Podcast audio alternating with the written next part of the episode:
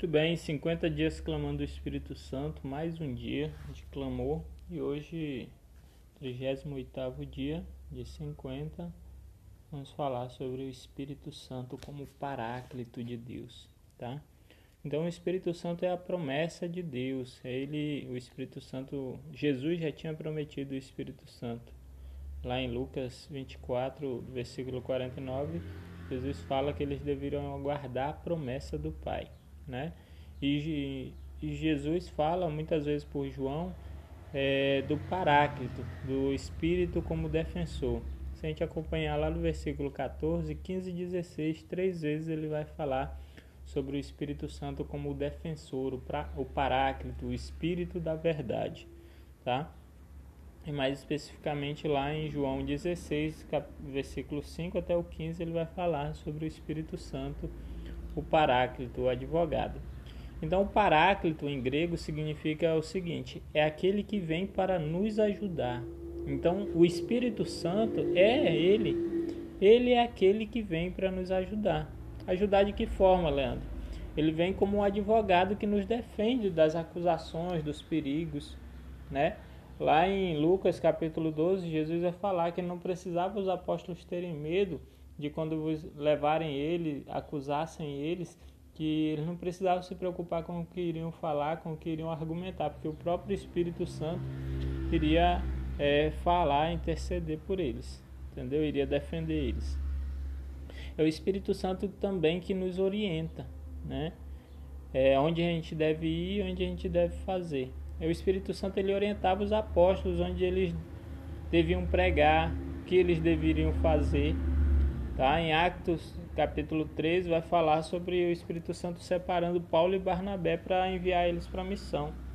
Lá no versículo capítulo 16 também de Atos dos Apóstolos, o Espírito Santo impede Paulo e Timóteo de irem anunciar na Ásia, tá? E muda o caminho deles, né? O Espírito Santo ele é também um consolador, ele nos dá os dons, os frutos, o fruto do seu espírito, né? É, ele nos anima e nos ajuda a perseverar na graça e esperar alegres e firmes na nossa esperança, na esperança da salvação. É, Paulo vai lembrar lá os colossenses né, do amor que eles tinham no Espírito. Né? Eles louvavam a Deus pelo, pelo que eles ficaram sabendo, do amor que eles tinham no Espírito. Então eles tinham ânimo no Espírito, era o Espírito Santo que os animava a amar, né? lá em Colossenses 1. Então, o, o Espírito Santo, ele como paráclito, ele também nos ajuda intercedendo por nós, tá? Então, ele é o intercessor. Lá em Romanos 8, 26 vai falar assim, né? É, o Espírito Santo vos ajudará quando nos, é, é o nosso auxílio na nossa fraqueza, quando a gente não sabe nem o que pedir, nem o que orar. Ele vem interceder por nós, entendeu? Então o Espírito Santo intercede por nós, tá?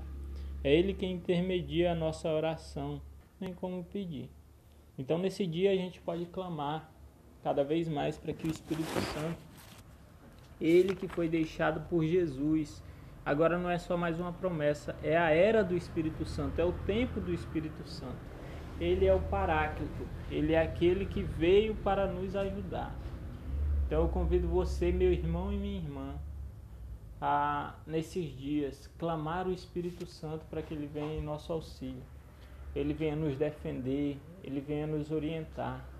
Vem, Espírito Santo, ser o nosso defensor, nos instruir na verdade. Vem, Espírito Santo, conduzir a nossa vida quando a gente está sem orientação.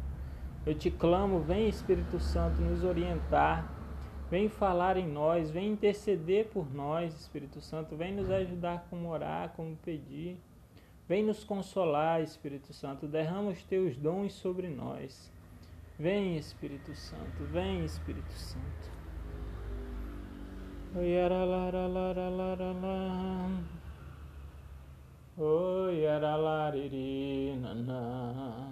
Oi, aralarala. Vem Espírito, intercede por nós.